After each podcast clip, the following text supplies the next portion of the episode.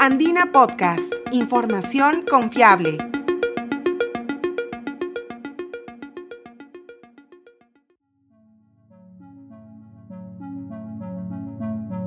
Bienvenidos, soy Ítalo Vergara, periodista de la agencia de noticias Andina. La robótica educativa es una rama de la robótica que busca diseñar, desarrollar y fabricar robots con el objetivo de mejorar la calidad de la enseñanza en niños y adolescentes. Asimismo, la robótica social intenta mejorar la calidad de vida de las personas, generando un impacto positivo en la sociedad. Ambas subdisciplinas son aplicadas por Dante Arroyo López, un ingeniero mecatrónico peruano graduado de la Pontificia Universidad Católica del Perú, que, luego de trabajar en proyectos tecnológicos en la Universidad de Tsukuba, Japón, regresó a Perú para aplicar los conocimientos adquiridos en el país asiático. En este episodio de Andina Podcast, conocerás las investigaciones y proyectos en los que participó el ingeniero peruano y la importancia de los robots en la educación y mejora de la calidad de vida.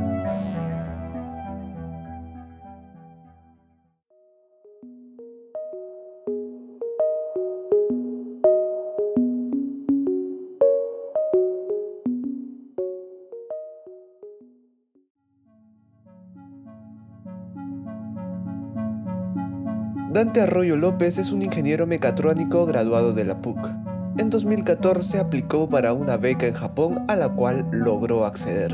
Estudió una maestría en la Universidad de Tsukuba, en donde participó de diversos proyectos de robótica educativa.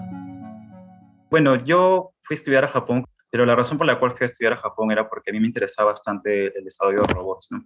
Entonces yo, si bien estudié ingeniería mecatrónica, luego de terminar la carrera estuve trabajando como asistente de investigación en la Universidad Católica y ahí, no por medio de mis profesores, tenía profesores que habían estudiado en Japón, ellos me presentaron lo que es el concepto de robótica social. Entonces, este concepto de robótica social lo que propone es el diseño y desarrollo de robots para ayudar a las personas. Entonces, a mí me interesó bastante ese concepto de diseñar robots, no solamente que se usen en fábricas, sino que puedan tener un impacto en la sociedad. Y eso fue lo que me llamó la atención bastante y lo que luego me motivó a desarrollar robots sociales, eh, no solo en Perú, sino también a poder aumentar mis conocimientos y mis habilidades postulando a una beca en el extranjero y en este caso ir a Japón. En ese tiempo, cuando yo apliqué la beca a Japón, eso fue en 2014. Sin embargo, yo no diría sinceramente que se trata de que vi la postulación, apliqué y agarré la beca, ¿no? La verdad, hubieron muchos, eh, muchas personas que me ayudaron, la verdad, en este camino, ¿no? tuve un profesor que durante mis últimos años de pregrado, él incentivó mucho en mí lo que es el desarrollo de proyectos. ¿no?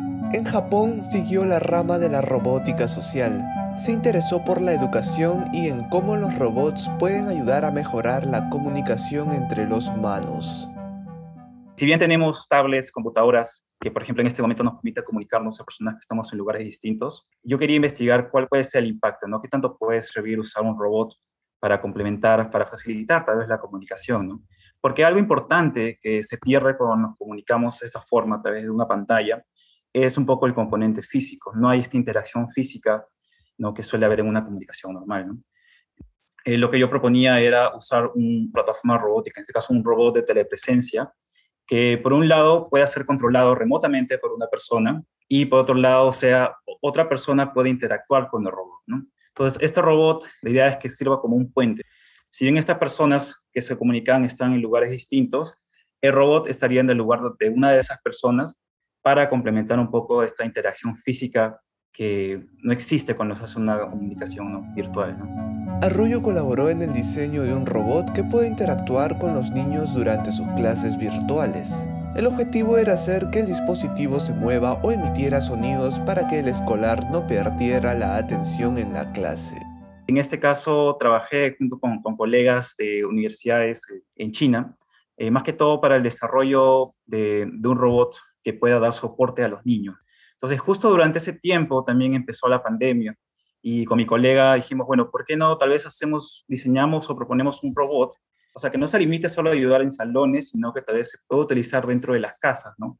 Porque como mi compañero estaba en China, él veía de que al inicio de la pandemia muchos niños dejaron los colegios, fueron a sus casas y bueno, se siguieron las clases en línea, pero muchos niños tal vez se distraían, ¿no? Y aparte también que el ambiente del hogar no, es un lugar ideal para la enseñanza. Entonces vimos, ¿por qué no proponemos tal vez una herramienta, ¿no? en este caso un robot, tal vez una plataforma robótica, que en este caso no reemplaza al profesor, sino que si veía que el niño se estaba distrayendo, que redirija la atención del niño hacia la pantalla, por ejemplo, con algunos sonidos sutiles, con algunos gestos, ¿no? Y, por ejemplo, también que cuando el profesor tal vez cambiaba, modulaba su voz para, tratar de resaltar algún punto importante de la clase, que el robot tal vez mueva su cabeza para llamar la atención, en este caso, de un, de un niño tal vez en segundo o tercer grado, para que preste atención en el momento más importante de la clase. Asimismo, trabajó en proyectos de robótica suave, que trata sobre la aplicación o diseño de texturas menos rígidas y duras en las superficies del robot, de tal manera que el usuario piense que está interactuando con un ser vivo y genere así un lazo de empatía. En este caso, la razón por la cual me llama mucho la robótica suave, estoy muy interesado en lo que es robótica social, eh, justo la robótica social o la interacción humano-robot parte mucho de lo que se ha observado la interacción humano-humano. Entonces, en todo tipo de interacción, si bien al inicio es una comunicación visual, después una comunicación verbal, eventualmente se llega a un contacto físico o una interacción física que se ve representada en un apretón de manos, cuando uno se saluda, cuando se despide, por ejemplo, en un abrazo, cuando dos amigos que hace tiempo que no se han visto se saludan, y también cuando dos parejas, por ejemplo, se agarran de la mano.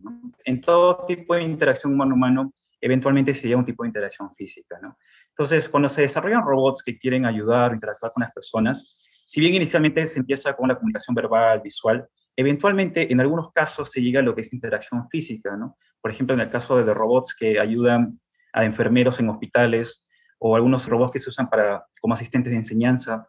Algunos niños como son eh, muy cálidos, tal vez les, les, gusta abrazar o les gusta tocar a los robots, ¿no? Entonces, se llega a este tipo de interacción física, pero en muchos casos estos robots están hechos de materiales duros, ¿no? Hechos de plástico, algún tipo de metal o algún otro material que se siente duro, entonces no rompe un poco esa interacción física. Entonces, mi interés en ese, en ese contexto era desarrollar materiales suaves para poder complementar esa, esa falta de, interacción física que podían tener algunos robots. Entonces, junto con eso, lo que yo propuse fue también incluir fluidos internos dentro de esta, esta piel suave de robot para que de alguna manera tal vez simule el calor humano, ¿no? Entonces, para cuando las personas tal vez abracen o toquen al robot, no sientan que tocan una máquina, sino tal vez algún tipo de ser vivo con el cual tal vez puedan conectar, puedan tener un poco de empatía. Para este proyecto, el ingeniero peruano se enfocó en la piel del robot con forma de animal se obtuvieron financiamientos del Ministerio de Educación, Cultura, Deportes, Ciencia y Tecnología japonés y la Universidad de Tsukuba. Esta es una de las tantas historias de peruanos que destacan en el extranjero, como Larry López Cáceres, docente de la Universidad de Yamagata, quien busca desarrollar un sistema de inteligencia artificial que permita clasificar los daños generados por el insecto bark beetle en los bosques japoneses. Puedes escuchar su historia en Spotify y SoundCloud y en nuestra web www.podcast.andina.pe.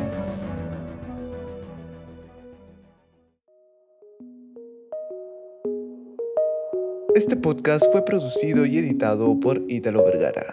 Gracias por escuchar.